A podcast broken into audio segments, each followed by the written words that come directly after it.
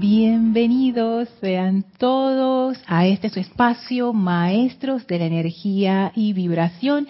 Yo soy Lorna Sánchez dándoles la bienvenida en este bello jueves. Antes de dar inicio a la clase, vamos a conectarnos con la energía de los maestros ascendidos, quienes son los que inspiran estas enseñanzas. Así es que, por favor, cierren suavemente sus ojos Tomen una inspiración profunda y exhalen soltando toda tensión. Inhalen nuevamente, profundamente y exhalen, dejando ir toda la tensión del día, toda presión, Sientan como toda esa energía discordante sale de ustedes y es transmutada instantáneamente en una poderosa llama blanca que los rodea, expandiéndose desde su corazón hacia afuera, envolviéndolos en un pilar cristal con radiación blanca. Sientan la poderosa purificación de esta llama una llama ascensional que va elevando esa energía y transmutando la punta de amor y saca y despeja de nosotros toda imperfección y toda limitación. Sentimos ahora como la presencia de Dios fluye libremente en y a través de nosotros. Y ahora enviamos nuestra gratitud a esa magnífica presencia a esa vida que corre a través de nosotros y que nosotros somos. Enviamos nuestra gratitud al amado Maestro Ascendido Serapis Bey, quien se hace presente en su cuerpo de luz frente a nosotros. Gracias, Maestro, por recibirnos en tu hogar una vez más. El Maestro, contento de vernos otra semana más, abre frente a nosotros un portal que nos comunica con el sexto templo avanzamos llenos de gratitud a través de ese portal y estamos ahora en el sexto templo, en donde nos espera la amada maestra ascendida Nada, el amado maestro ascendido Pablo el Veneciano y el amado maestro ascendido Kuzumi. Hacemos la venia con reverencia ante estos seres de puro amor divino. Sentimos su presencia llena de gracia. Ese poderoso poder espiritual que ahora entra a nuestra conciencia y se ancla en nuestro corazón. Y a estos maestros les pedimos amorosamente que nos den la comprensión de lo que la gracia es, de manera que podamos experimentarla, sentirla y aplicarla en nuestra, en nuestra vida diaria llenos de esa radiación de gracia, llenos de gratitud hacia estos tres maravillosos seres ascendidos.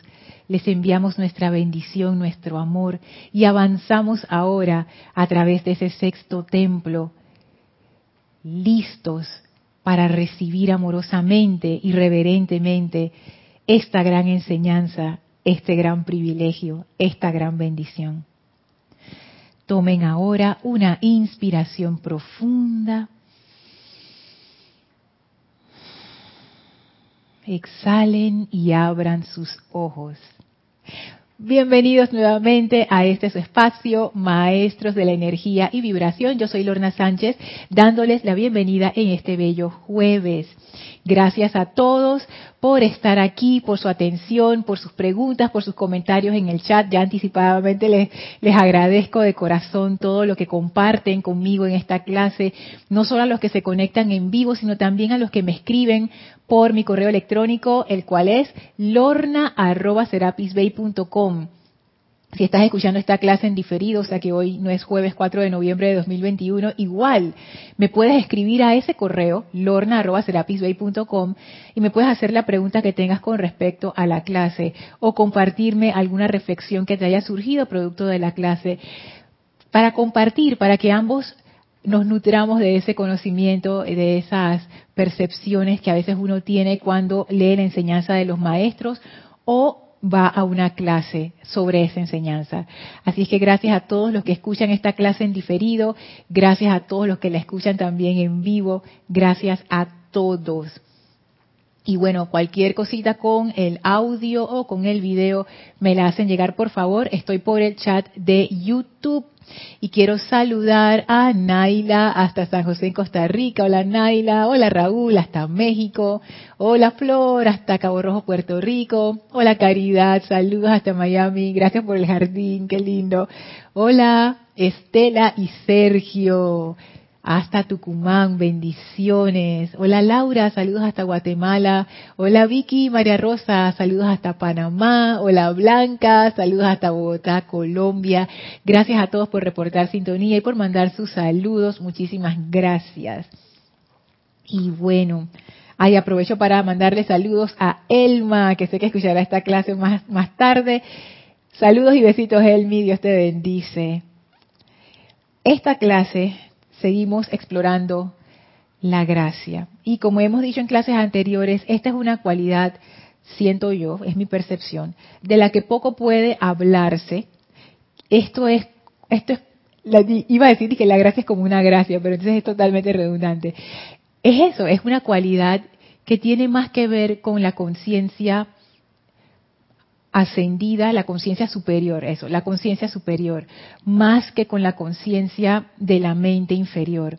Y hoy nos vamos a sumergir todavía más en esa gracia, vamos a entender por qué, por qué eso que yo acabo de, de comentarles. La mente inferior y la mente superior, ellas no son enemigas, son complementarias, ambas son necesarias al momento de decidir como presencia yo soy, encarnar en el mundo físico, uno necesita todo un equipo para venir.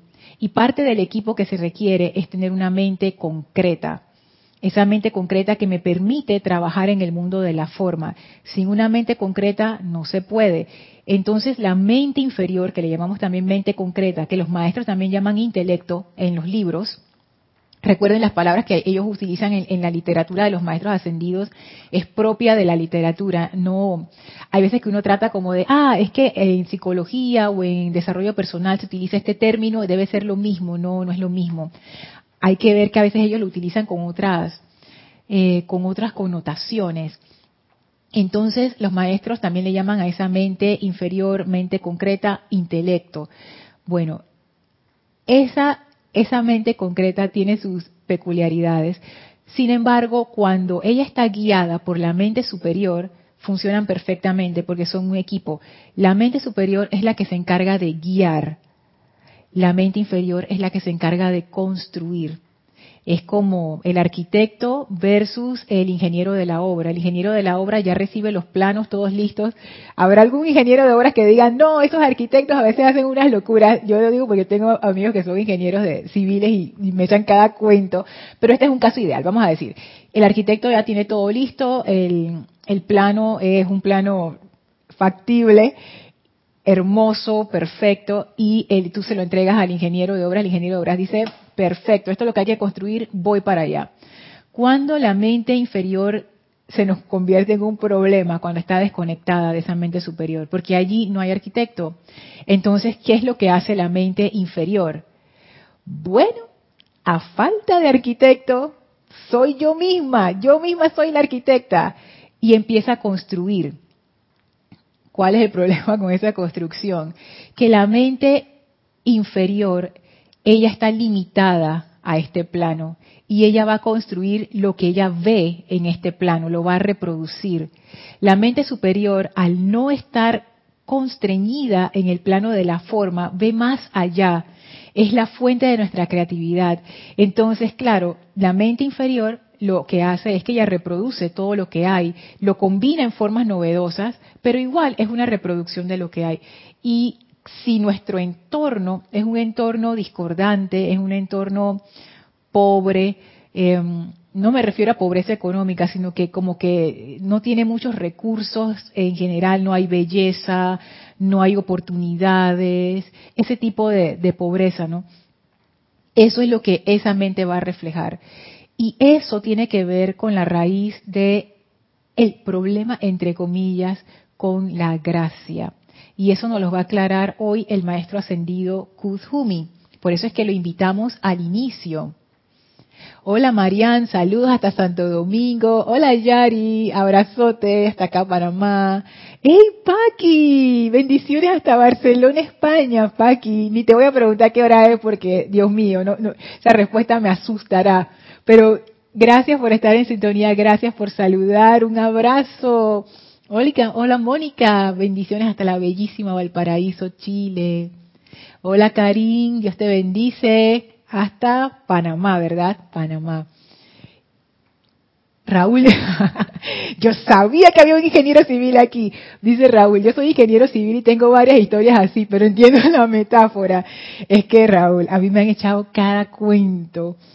Es que no, que cómo se le ocurrió poner una columna o quitar una columna. Eso no es físicamente posible, bla, bla, bla. Entonces por eso hago la salvedad. Si hay algún otro ingeniero civil para que dije, no, eso no es así. Bueno, este es el caso ideal.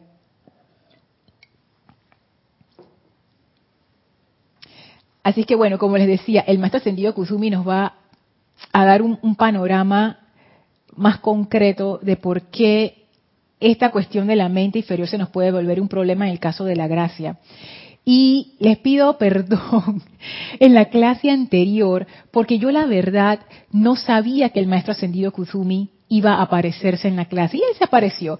Y yo no estaba preparada, la verdad. Yo no me acordaba ni del nombre del director de la película que mencioné, que es la película de Sefirelli, Hermano Sol, Hermana Luna, de San Francisco de Asís, que fue una encarnación del amado Kuzumi.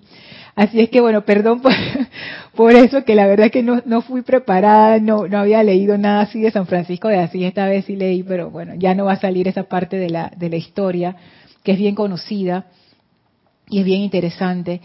Eh, pero bueno, cosas que pasan, los maestros a veces llegan así como de repente. Hola Angélica, hasta Chillán, Chile, bendiciones. Hola Leticia, saludos hasta Dallas, Texas. Dice Estela, Lorna, hay libros en los en los que para referirse a Dios lo hacen como el gran arquitecto. Es cierto, es cierto. Mira qué, qué interesante eso. Y tiene que ver con la cuestión de la visión. Porque con el permiso de los ingenieros civiles, que no, así no, es tan así en la práctica, pero vamos a decir en el caso hipotético, supuestamente los arquitectos son los que tienen la visión de esta creación nueva que ellos quieren manifestar. Y ya la parte ingenieril es, bueno, ¿cómo vamos a hacer ese proyecto? Y esa, yo asocio a la arquitectura con el segundo rayo, el cuestión del plan, cómo, qué es lo que queremos hacer. El tercer rayo yo lo asocio con la parte de la ingeniería, porque eh, ese tercer rayo que está debajo del Mahashohan y que tiene los cinco Chohanes debajo de él, Pablo el Veneciano, Serapis Bey, Hilarión, Lady Nada y Saint Germain, ellos son como la parte de la ingeniería, porque para traer algo que está en un papel o en un diseño de computadora, en un CAD, a la forma, es un trabajo de años. Conseguir la mano de obra, hacer el presupuesto, gestionar los materiales, verificar que se está construyendo lo que dicen los planos. O sea, ese trabajo, es, bueno, lo puede decir Mario también, que está en que es colega de, está en la misma línea de, que Raúl. Es un trabajo extenuante y ese es el trabajo del tercer rayo y, por eso que cubre esta, esta, este gran rango de cosas, porque es un trabajo fuerte. Sin embargo, esa visión nace primero como de la, de la visión del arquitecto. Y nosotros en nuestras vidas, si no tenemos ese contacto con nuestro arquitecto, empezamos a construir locuras, empezamos a construir cosas que se nos vienen encima, fundaciones que no soportan nuestros sueños, nuestros deseos, nuestros proyectos. Entonces, por eso es importante tener esa conexión con la presencia, que es a lo que nos lleva la gracia. Hola Mavis, Dios te bendice hasta Córdoba, Argentina. Fíjese, quiero terminar con lo que decía el amado Pablo el Veneciano, bueno, que de hecho ya lo habíamos terminado, pero quería leerlo como entrada al siguiente paso, que está en el diario de Pablo el Veneciano, en la página 38, donde él nos introducía a la gracia a través de esta práctica sencilla. Él decía, abstente de emprender acciones apresuradas, aguijoneadas por la indignación virtuosa o intereses egoístas. Reina sobre ese ser humano que tiene el descaro de actuar antes de que tu Dios haya hablado. Luego, con toda dignidad, permite que el Dios que palpita en tu corazón haga las cosas bien Y en esas líneas que parecen tan sencillas y tan cortitas, el maestro resume, siento yo, lo que es la esencia de la gracia en la práctica. Porque como les decía anteriormente, Pablo el Veneciano es un maestro totalmente práctico, él le gusta la aplicación. Y aquí él es como quien dice, yo te voy a enseñar cómo se ve la, la gracia aplicada. Y es así, aunque en este en esta selección el maestro estaba hablando de la paciencia, yo también siento que se puede aplicar a la gracia. Y realmente uno pudiera resumir esto que dice el maestro en, en vez de actuar yo de primera, así precipitándome con mi mente externa, mi intelecto, hacer una pausa, escuchar la voz interna, y no solamente eso, esta es la parte escuchar la voz interna ya, tiene sus dificultades, pero la parte más, siento yo, difícil, por lo menos desde mi punto de vista, es que una vez que tú escuchas esa voz interna, viene la parte de actuar en concordancia con esa voz interna. Y para yo hacer eso, yo necesito soltar, soltar ese control que la mente externa no voy a decir tiene porque en realidad es una ilusión de control. Pero vamos a decir, vamos a decir que esa ilusión es, la ilusión de la mente, ese control que la mente piensa que tiene sobre las cosas, para que entonces una forma superior de actuar pueda venir a través de nosotros. Eso no siempre es fácil. En mi caso, nunca es fácil. Entonces, wow, porque uno tiene la ilusión de que la forma en que uno hace las cosas es la mejor. Y yo recuerdo cuando estábamos comenzando apenas el sexto templo, que estábamos estudiando una selección del amado Serapis Bey, en donde él nos decía que en el sexto templo es uno de esos templos en donde la gente se pierde. Hay varios templos así en Luxor, en el recorrido de los siete templos. Uno de ellos es el, el tercer templo. El maestro dice, mira, ahí se va cantidades de gente Pasan por el primero, pasan por el segundo, llegan al tercero y ahí, ahí se va el montón de personas, quedan los preciosos pocos nada más. El sexto templo es otro de esos templos, en donde la gente entra llena de entusiasmo y se pierden, se pierden en el desierto. Por eso que usamos la figura del desierto, porque el maestro lo menciona en una de estas selecciones. Y después de analizarlo con ustedes, recuerdo que la conclusión que llegamos, que a mí me, me impresionó mucho, y recuerdo que alguien preguntaba, pero ¿cómo puede ser esto? Yo creo que era Iván. Y yo digo, bueno, es que a mí también me impresionó que eran estos estudiantes avanzados. ¿Cómo tú te vas a perder y vas a regresar a los sentidos, al mundo, después de haber probado las alturas del fuego sagrado y de la conciencia crística?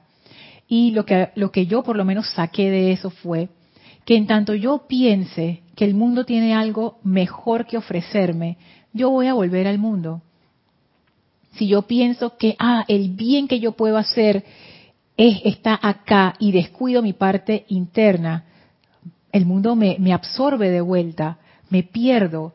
O sea, yo comienzo con, anclada en la voz interna, pero en algún momento con las distracciones, si no estoy firmemente anclada, esas distracciones me van sacando del camino y al final quedo yo caminando, deambulando por el desierto, se me olvidó qué fue lo que yo vine a hacer, que, para dónde iba, si es que iba a alguna parte. Y dice el maestro, eso pasa mucho, eso pasa mucho. Y eso, pienso yo, tiene que ver con, con la cualidad de la gracia. Yo estaba analizando, yo por qué no quisiera dejar que mi vida fuera totalmente guiada por la gracia. Y me di cuenta de eso, que esa ilusión de control del ser externo en donde yo tengo un plan personal montadito perfecto de todas las cosas que yo quiero, quisiera tener, quisiera hacer, quisiera hacer, quisiera, tú sabes, explorar, experimentar, ta, ta, ta, ta, ta, ta, yo tengo todo ese plan. Ya yo hice, a mí me importa el arquitecto, yo me inventé mi propio edificio, yo digo, mira, esto es lo que yo quiero abrir mi puerta a la gracia pudiera significar el riesgo de que la locura que yo hice no concuerde en nada con esta hermosa construcción que ha diseñado el arquitecto. Y si yo todavía pienso, lo que yo hice es mejor, yo no voy a soltar por nada del mundo. Y, me, y necesito esa sensación de control, que es una ilusión. De nuevo, ilusión es algo que uno piensa que es así. Yo lo estoy diciendo desde un punto de vista en donde yo realmente pienso que tú sabes, yo estoy en control de mi vida, pero ahora yo, yo he cuestionado eso. Pero de todas maneras permanece esa sensación de que yo tengo algún control sobre lo que ocurre en mi vida. Yo sé que el maestro ascendido Saint Germain habla de lo que piensas y sientes, eso traes a la forma, todo eso es correcto, la ley se aplica en todos los niveles, en los planos superiores y en los inferiores también, es la misma ley, la misma aplicación. Sin embargo, aquí estamos hablando de algo un poco diferente y es esa necesidad de que se haga lo que yo quiero, de que se haga mi pequeña voluntad que de nuevo no sería un problema si esa voluntad pequeña estuviera guiada por la voluntad superior. Sí es un problema cuando la voluntad pequeña está desconectada y no sabe qué está haciendo. Mi personalidad piensa que ella sí sabe qué está haciendo, ella sí sabe qué es lo mejor para mí. Mira esto que te he construido, esto es lo que tú quieres, esto es lo que te traerá seguridad, esto es lo que te, te traerá felicidad, esto es lo que te va a servir. Yo no sé, Realmente yo no sé eso. Ay, ahora, ¿cómo tú no vas a saber? Oye, tú eres una mujer adulta, ¿cómo es que tú no vas a saber? Alguien, creo que fue Enzo, en los comentarios de la clase anterior, había traído la figura del niño como parte de ese estado de gracia. Y yo me quedé pensando en eso y me doy cuenta que los niños no tienen una ilusión de control. Ellos saben que al final papá y mamá son los que deciden. Y si papá y mamá dice, montate al carro que nos vamos, el niño se monta al carro y se va. Si la mamá te dice, vístete que vamos a salir, el niño se viste. Y yo sé que hay niños rebeldes, pero en, en, general los niños están como dispuestos a seguir instrucciones. Es más, eso es algo como biológico, que los seres humanos nos, eh, nos organizamos en jerarquías, niños y adultos también. Eso es parte de la, de la estructura social de nosotros, los seres humanos, y de los animales que son sociales en general. Y los niños simplemente siguen las instrucciones que le dan los adultos. Y ellos están como quien dice, adulto, yo tengo que hacer lo que ese adulto dice. Entonces, ese estado de conciencia de un niño en donde no hay esta ilusión de control, el niño simplemente está viviendo en el momento, haciendo lo suyo, si alguien le da una instrucción, él hace lo que le dicen y punto. No hay esta cuestión de que de que yo anticipo lo que va a pasar y yo estoy planificando y viendo no sé qué, no. Es como una conciencia en donde yo simplemente dejo el control y permito que las cosas fluyan a través de mí. Qué difícil es eso. Yo sé que quizás algunos de ustedes, para, para algunos de ustedes no será así, porque no todo el mundo es igual. Hay personas que esto les cuesta más que otras. Yo soy una de esas personas. Pero bueno, de repente eso es algo bueno porque es como quien dice el peor caso, ¿no? Entonces, si, si, funciona para mí, funciona para cualquiera. Y yo de verdad le comentaba a, a, José Manuel que me escribió que yo casi que para mí esto de aprender gracia es casi que urgente. Siento yo que esto es muy importante en el sendero espiritual. Porque uno puede transitar el sendero como quien dice a la fuerza, también lo puedes hacer a punta de gracia. A punta de gracia es más fácil es más divertido. Y siento yo que te lleva como a una mayor maestría. Pero para entrar, digamos que a la fuerza, tú no requieres una conciencia madura.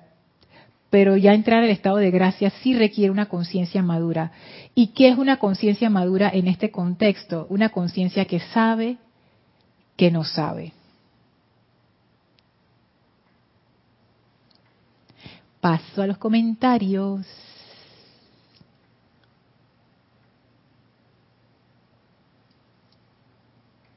Dice Raiza, feliz noche y bendiciones desde Maracay, Venezuela. Bendiciones Raiza. Oliva Alcántara, Dios les bendice. Desde México, bendiciones. Angélica dice, Lorna, en esas líneas es símil a, solo hablo cuando la presencia yo soy tiene algo que decir a través de mí. La gracia te lleva al orden divino. Así es, porque si tú estás en gracia, tú siempre estás en orden divino, porque esas voluntades están alineadas y todo lo que tú haces es parte de ese gran plan divino. Digámoslo así, que no es que sea un plan, no es que es algo escrito, y que este es tu plan divino y eso no cambia jamás, no. El plan divino más bien es como esta creación constante, o sea, esta creación que siempre se está creando, no es algo estático, nada es estático en el universo. Es como esta, ¿saben cómo yo lo veo? Es como una vertida constante de la presencia de Dios. Y cuando nos alineamos con esa vertida y fluimos con esa vertida, estamos haciendo nuestro plan divino, que se puede expresar de muchas maneras, tangibles y concretas, sí, pero el plan divino es más que cosas, es más bien esa alineación de lo superior con lo inferior. Ahí se está realizando el plan divino.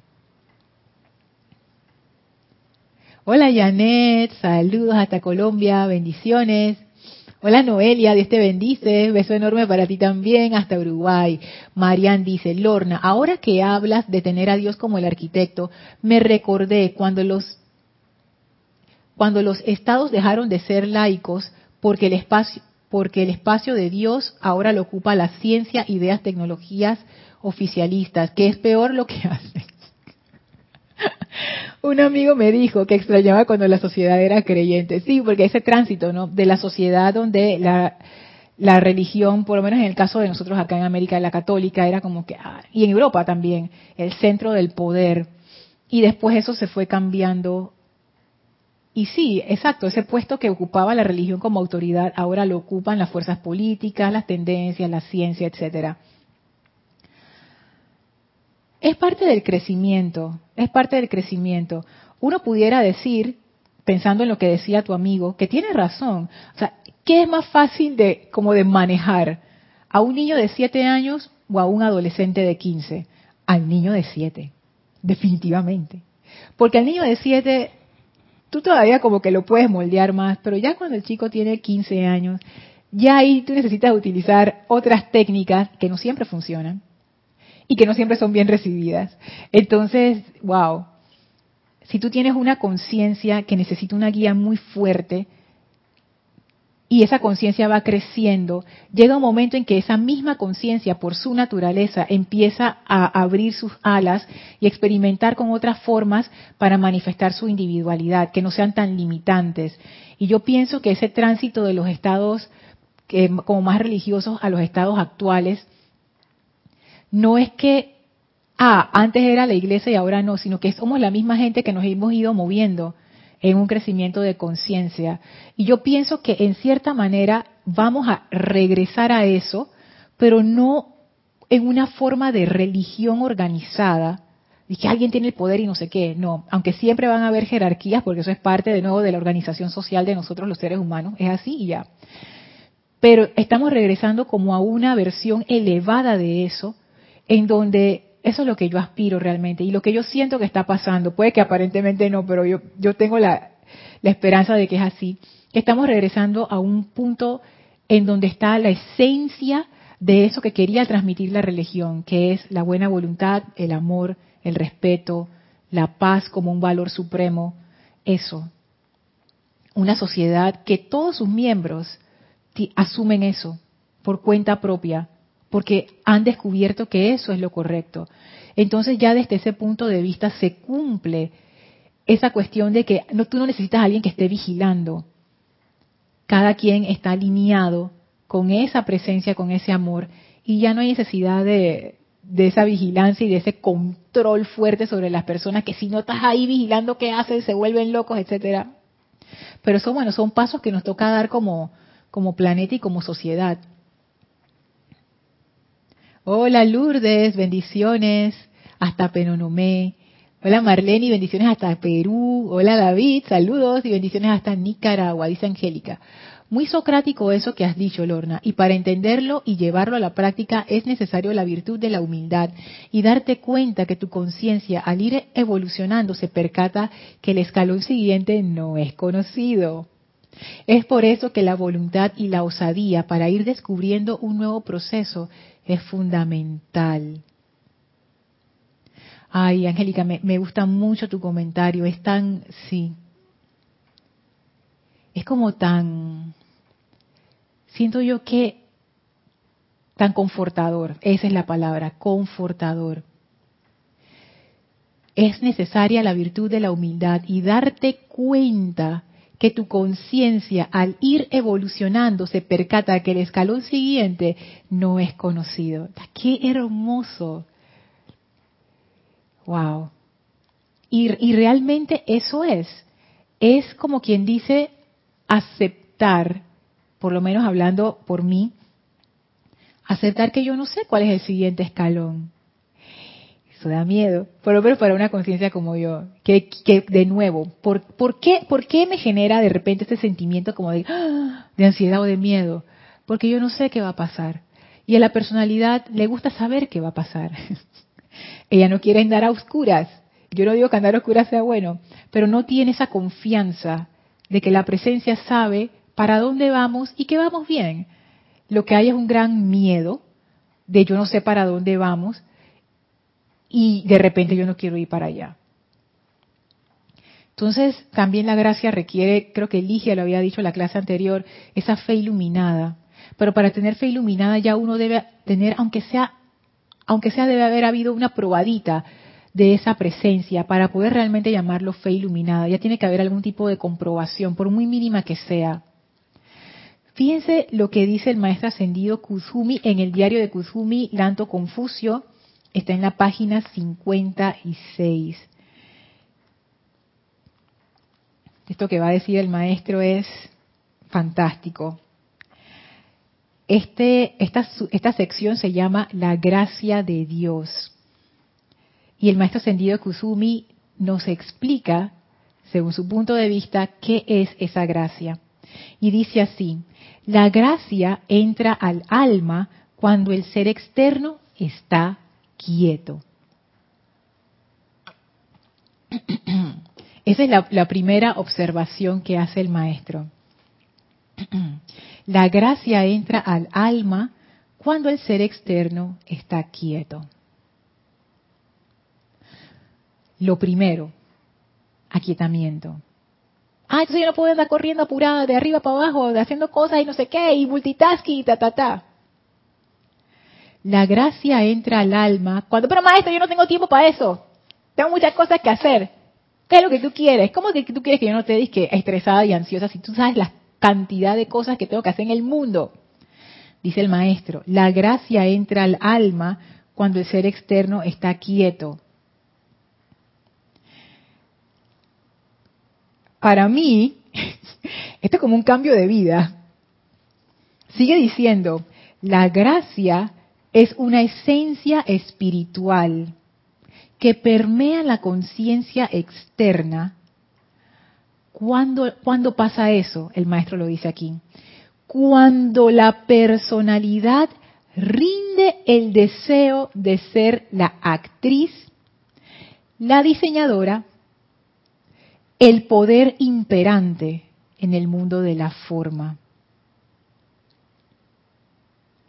La gracia es una esencia espiritual que permea la conciencia externa cuando la personalidad rinde el deseo de ser la actriz, la diseñadora, el poder imperante en el mundo de la forma. Fue cultivando la gracia que a cada individuo que se elevó a la perfección se le permitió comprender las leyes espirituales y aplicarlas para su propia victoria. Y aquí ya nos estamos adentrando en otra faceta de la gracia, que yo no había contemplado inicialmente, pero el maestro acaba de abrir gentilmente otra puerta.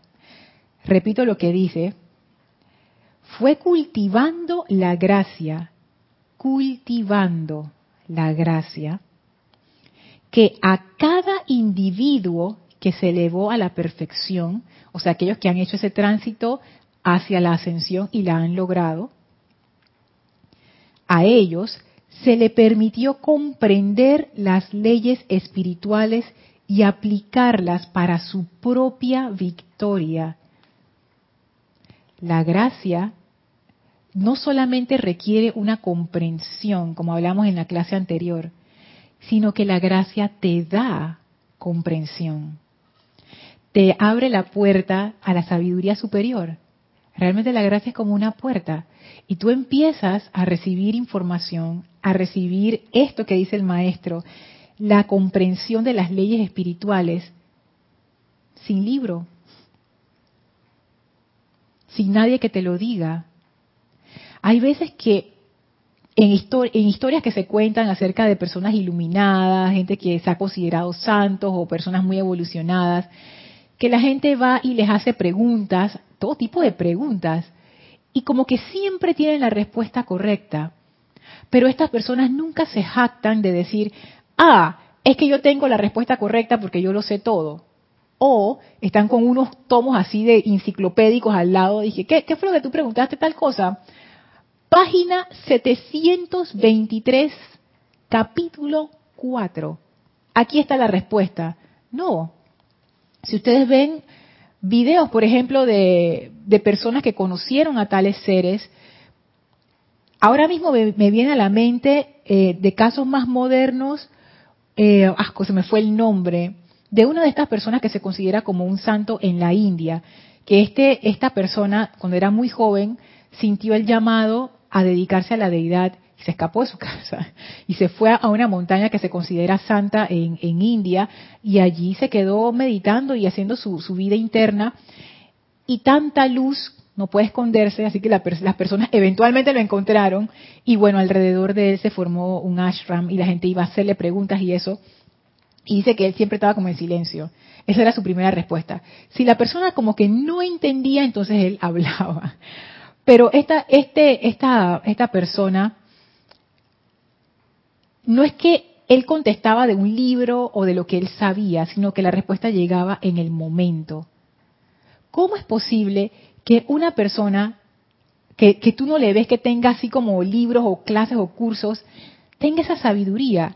Estoy segura que ustedes han conocido gente así, que son gente como tranquila, más evolucionada, no dice ascendida ni santa ni no, sino como muy corriente, pero gente que ustedes lo, lo reconocen, ustedes saben que esa persona tiene como un calibre diferente. Y que a veces uno se pone a hablar con estas personas y te salen con una sabiduría que tú dices, ¿de dónde salen estas cosas? El maestro ascendido Kusumi, siento yo que lo explica aquí. Esa gracia nos permite a nosotros comprender las leyes espirituales. Te permite ver en el momento lo que está ocurriendo y dar la respuesta correcta. Es más, puede ser que estas personas te den esa respuesta y para ellos ellos simplemente están transmitiendo lo que ellos sintieron en ese momento. Una vez que terminan de conversar contigo, olvidan completamente el suceso. No era importante, el momento era, era ser un vehículo de la gracia en ese momento. O sea, no es que ellos consideren o se sientan sabios, es que al estar conectados en gracia, ellos saben que la sabiduría de Dios viene a través de ellos. Eso es un estado de verdadera humildad en donde yo contesto no con base en lo que yo sé, sino con base en la gracia. Esto está fantástico. Dice el maestro, es la gracia lo que le permite a los chelas, o sea, a los, a los discípulos de los maestros, creer en nuestra existencia y en nuestra habilidad para hablar a través del velo, a fin de iluminar la mente externa cuando se encuentren con personas que carezcan de fe, invoquen el espíritu de la gracia para que entre al alma. Y lo que el maestro va a decir a continuación es muy interesante. Dice él, desde el interior fluirá esa capacidad para aceptar a Dios y a sus mensajeros este es un regalo de gracia, el cual ustedes pueden poner de manifiesto para su familia y para su prójimo. Y a mí lo que me, llamó tanto la atención es la capacidad de aceptar a Dios y sus mensajeros. La gracia tiene mucho que ver con esa capacidad de aceptar a Dios. Solamente eso le pudiéramos dedicar una clase completa. Superficialmente, los que estamos en la enseñanza pudiéramos decir, ah, sí, yo acepto a, Dios, claro que sí, la presencia, por supuesto. Pero esa aceptación es más profundo que solamente decirlo o pensarlo intelectualmente. Esa aceptación se nota en nuestras acciones, en nuestras vidas, en la paz que nos rodea o no, en nuestros sentimientos, qué tanto nosotros aceptamos esa presencia para que haga las, las, cosas bien, como decía el maestro ascendido Pablo el Veneciano, para que haga las cosas bien a través de nosotros. El maestro, a pesar de que la enseñanza es sencilla, el maestro ascendido Kuzumi, allí hay varios temas de, de reflexión profunda. Dice Marian, pienso lo mismo que tú, Lorna, con relación a lo que Marian decía del comentario de su amigo. Dice Angélica, Lorna, en estricto rigor es, estad quietos que, no, estad quieto que yo soy. Eso es obediencia iluminada, iluminada porque te diste cuenta que debes dejar obrar a Dios. Eso es tener orden en tu interior, orden consciente, y ese orden lo asumes por amor. Angélica, mejor se daña. Es tal cual. ¿Por qué es obediencia iluminada? Porque te diste cuenta que debes dejar obrar a Dios, dejar a Dios actuar. Pero eso requiere que uno le dé libertad a Dios y tú le abras las puertas de tu hogar interno y le digas, amada presencia de Dios, esta es tu casa, haz lo que tú quieras. Entonces viene la presencia de Dios y te dice, Lorna, tienes que perdonar a fulano de tal. Ah, ¿qué cosa? No, pero ya, ya tenías que venir con esa cosa. Tú sabes que yo no lo puedo perdonar por todas las cosas que me hizo. o llega la presencia y te dice, ah, Lorna, gracias por abrirme las puertas de la casa, por fin. Vamos a emprender tal cosa, ese deseo de tu corazón. ¿Cómo? No, no, no, no, no, no, no. Yo tengo mi vida bien tranquilita aquí yo no voy a emprender nada nuevo porque yo no sé, tú sabes cómo está la cosa ahora y que la inseguridad económica, yo mejor me quedo tranquila, más presencia, vamos a hacer otra cosa, oye, yo, tantas cosas que se te pueden ocurrir, tú eres la fuente de la creatividad. ¿Por qué no se te ocurre algo más seguro, tú sabes? Por eso digo, intelectualmente nosotros sabemos que hace sentido, pero en las capas más bajas y primitivas de nuestro subconsciente, en donde la supervivencia priva sobre cualquier otra cosa, la supervivencia del ego y del cuerpo físico, ya ahí uno se va dando cuenta que esa libertad no es tal, que esa aceptación no es tal, que esa confianza no es tal, que esa fe iluminada no es tal. No digo eso para hacer sentir mal a nadie, ni que diga, ay, culpables, no sé qué, no. Lo digo porque es importante que veamos estas cosas de frente y que nos cuestionemos esto. Porque si nunca nos cuestionamos nuestros propios estados de conciencia, ¿cómo vamos a avanzar? Nuestra mente siempre nos va a decir, tú tienes la razón. Porque está programada para hacer eso. Está programada para satisfacerse a sí misma. Nosotros pensamos que es para satisfacernos a nosotros. No esta creación humana solamente se satisface a sí misma. Es su única razón de ser. Nosotros pensamos que estamos incluidos en esa ecuación. No estamos. Nosotros somos otro tipo de semilla, otro tipo de flor. Esta creación humana es algo totalmente artificial, que, que realmente no tiene que ver con nosotros. Es más, si lo quitamos, ahí podemos crecer de verdad siguiendo el ejemplo de Kira, que me encantó tanto en su clase de ayer, cuando hablaba de que una planta pequeña tú la puedes poner en un, macetero más grande o en la misma tierra y esa planta se expande. Digamos que nuestro ego, nuestra pequeña personalidad, es como una maceta chiquitita, chiquitita. Y me acuerdo que alguien daba el ejemplo en la clase de Kira en el chat, que le regalaron un bonsai de jazmín. Bonsai son estos árboles enanos que para que crezcan enanos tú los tienes que sembrar en, un, en una macetita, en un lugar chiquitito, y ellos crecen como árboles, pero chiquititos, porque no tienen para dónde más crecer, porque no hay suficiente tierra y, tú sabes, alimento y eso.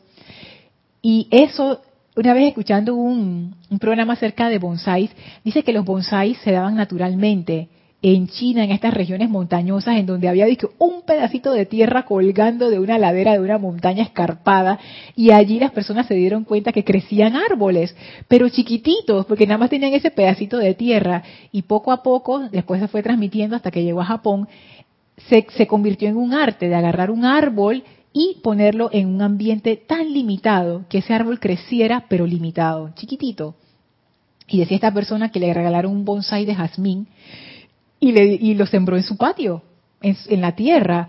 Y dice que le, tomó seis meses a la planta darse cuenta que ya no estaba en ese potecito y la planta se expandió.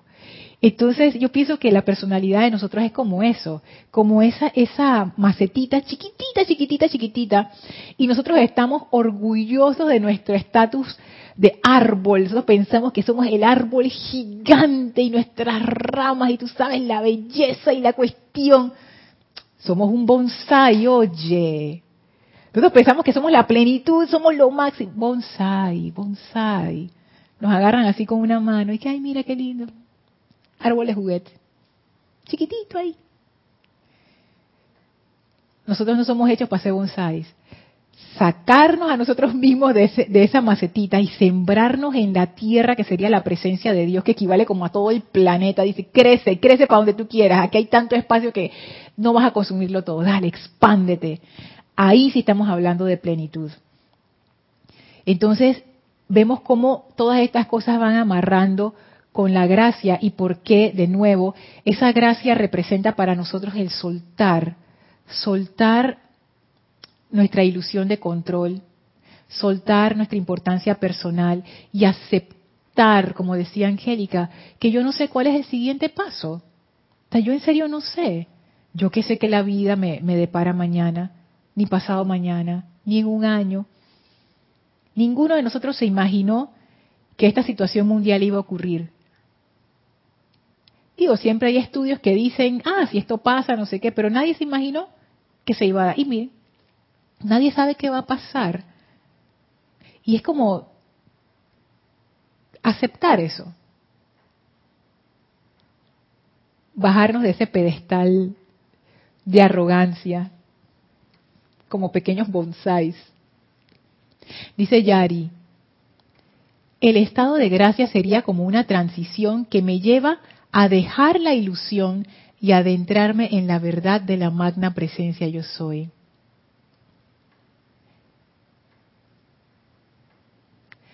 Sí, fíjate. Y es muy interesante porque la ilusión, la ilusión uno lo puede ver desde varios puntos de vista, pero el núcleo de eso, nos dice, me acuerdo que lo decía el señor Maitreya, es que uno pone su atención en lo externo y descuida lo interno. Porque uno piensa que lo externo es lo que vale, es lo valioso, es lo prioritario, es lo que tiene poder, es lo que te va a resolver, es lo que te va a hacer feliz, es lo que tú quieres al final nos las pasamos correteando cosas externas porque pensamos, si yo me compro esta casa, este carro, si tengo esta pareja, si consigo este trabajo, si logro este proyecto, ta, ta, ta, entonces seré feliz. Entonces logramos las cuestiones, somos felices y después de nuevo enganchamos con otra cosa y así es. Y seguimos y seguimos y seguimos y seguimos.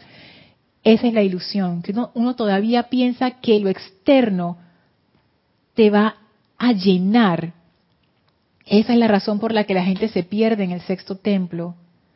Y la clave para no perderse en el sexto templo es la clave de la gracia.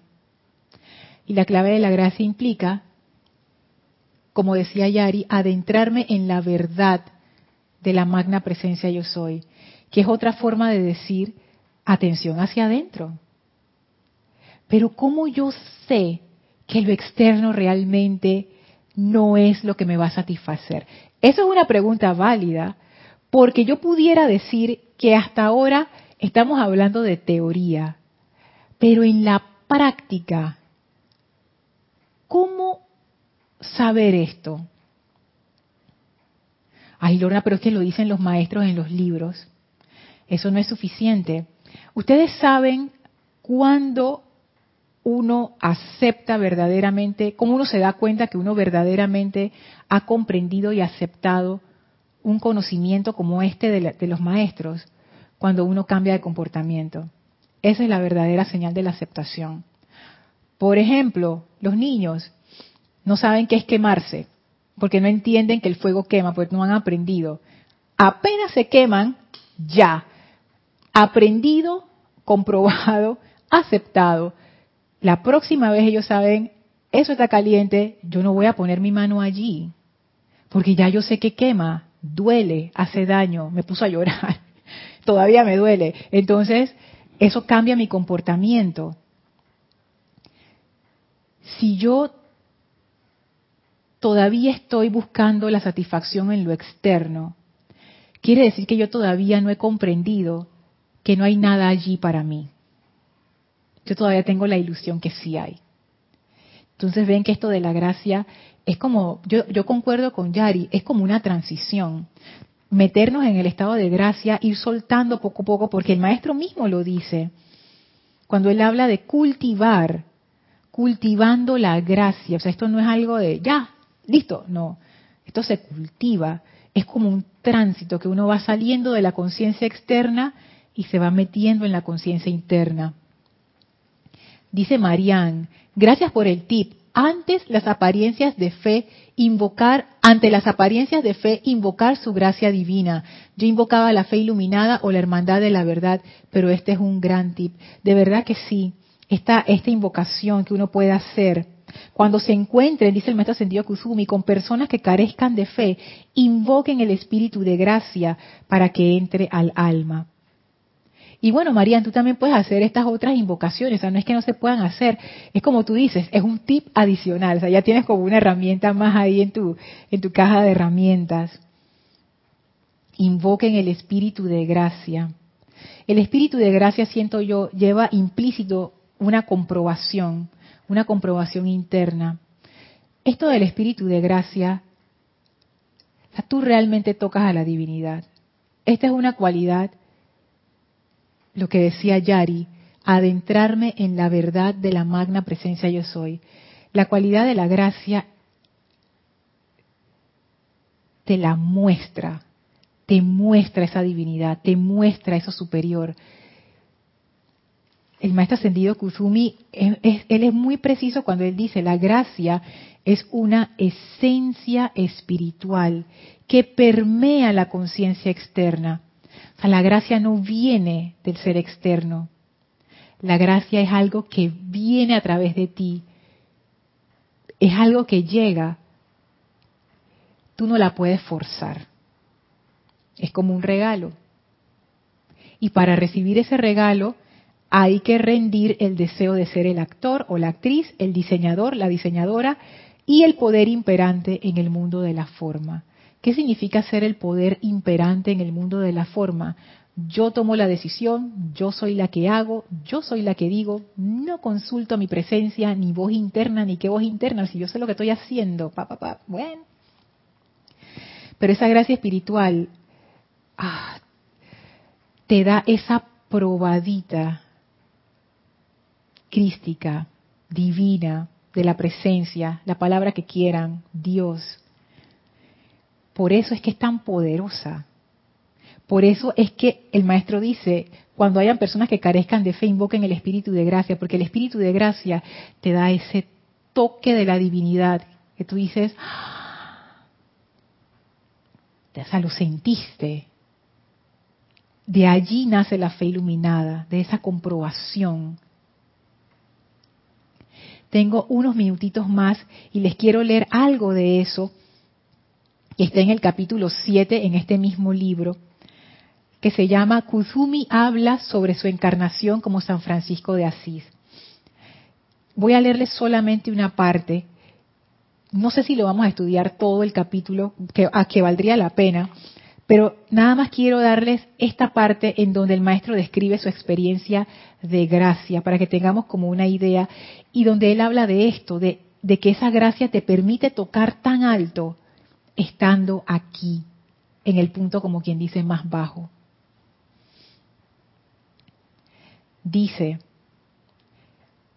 hoy hablo de cuando el cielo era azul y el viento no era agresivo, pero al deslizarse entre los árboles de manera juguetona, el alma dentro de mí, que siempre recibía el mayor ímpetu en la catedral de la naturaleza, estaba en ascendente y mi ser externo, mi personalidad, cual varón bien educado, le permitía con desdén algunas horas de liberación. Esa es una manera muy poética del maestro de decir, yo estaba en tremendo conflicto interno. Mi alma estaba partida en dos, o mi corazón estaba partido en dos, mejor dicho. Una parte quería como ir a esa parte interna y la otra parte quería el mundo, quería la diversión, el placer, la riqueza, etcétera, porque Francisco era de una familia pudiente, era, el papá era comerciante, o sea, ellos tenían dinero y él estaba acostumbrado a lo mejor de la vida en ese tiempo. Y dice uno de estos días que él se fue al campo por ese dilema espiritual, que antes de eso él decía aquí arriba, en mí no había paz alguna. Y según mi familia y amigos, no había paz a mi alrededor ni en mi compañía ya que yo estaba dividido entre la lealtad a estos dos factores que parecían decididos de por sí a alcanzar la supremacía sobre mis entradas y salidas. O sea, estaba en una batalla interna horrible. Y ya la gente le decía a su familia y sus amigos, hey, tú contigo no se puede estar, ya eres insoportable. Así que él se iba por la naturaleza como para despejarse. Y dice así, uno de esos días que él estaba tirado por ahí en la hierba, seguro viendo los árboles. Y de repente, durante su titubeante vuelo, buscando, alcanzando, llegó una gran luz. Y dentro de esa luz estaba el perfume, la plenitud de todo lo que mi alma estaba buscando.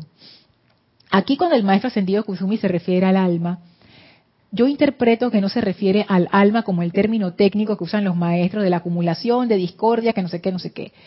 Él más bien está usando alma como en un sentido poético, que se refiere como a esa esencia tuya, como lo que nosotros llamamos tu corazón, eso, ese, ahí donde está ese anhelo de la presencia, ahí. Y me encanta como él dice, llegó la plenitud de todo lo que mi alma o mi corazón estaba buscando. Esa experiencia es una experiencia de gracia. Esa es la experiencia que te hace darte cuenta, o sea, no solamente intelectualmente, sino que tú lo sientes, te hace darte cuenta que todo lo que tú estás buscando y has estado buscando en lo externo, ya está allí. Y te eleva tu conciencia de tal manera que lo puedes tocar y lo puedes sentir. Siempre ha estado allí, solo que no teníamos acceso a eso. ¿Por qué no teníamos acceso a eso? Dice el maestro, página 56, la gracia entra al alma cuando el ser externo está quieto. En este caso, el amado Kusumi en esa encarnación no estaba quieto, estaba en tremenda batalla interna. Fue cuando él se aquietó lo suficiente que se abrió esta compuerta de la gracia. Y a pesar de que, de que la gracia es algo que se nos da, no lo puedes forzar, me parece, y esto lo aventuro ahí, me parece que viene aquellas personas que han hecho como un nido, así como hacen los, los pájaros, hacen su nido, a estas personas que han hecho un nido dentro de su corazón para recibir esa gracia. Esa gracia requiere paz interna y esa gracia también requiere ser bien recibida que tú realmente quieras dejarte guiar, que tú realmente quieras aceptar la presencia. O sea, requiere eso. Es como una invitación. Es lo más que uno puede hacer es invitar a la gracia. Si la gracia llega o no, no depende de nosotros, nosotros la pequeña mente externa. Esa gracia depende de la presencia. Cuando la presencia desee, cuando la presencia quiera, y eso no debería ser un problema. Es un problema cuando uno anda con su arrogancia y su apuro. Pero para aquellas personas que están listas para entrar en gracia, no hay apuro. Cuando la presencia decida, ya vendrá. Mientras tanto, yo estoy aquí preparando el nido, que es esa aceptación de mi corazón hacia un poder superior. Bueno, yo creo que vamos a dejar la clase aquí. Voy a leer algún comentario, a ver si no se me quedó nada por fuera. Bendiciones, Diana, hasta Bogotá. Dice Angélica, esto hace entender... Esto hace entender al desgraciado y es genial ver los opuestos para entender y llegar a comprender. Claro, porque el desgraciado es aquel que no tiene gracia. Alonso, bendiciones hasta Manizales, Colombia. Bueno, vamos a dejar la clase hasta aquí para seguir en la próxima clase tratando de adentrarnos en lo que esta cualidad de gracia es. Así que vamos a despedirnos de los maestros ascendidos. Por favor, cierren sus ojos, visualicen a la amada maestra ascendida Nada, al amado maestro ascendido Kusumi, al amado maestro ascendido Pablo el Veneciano frente a ustedes.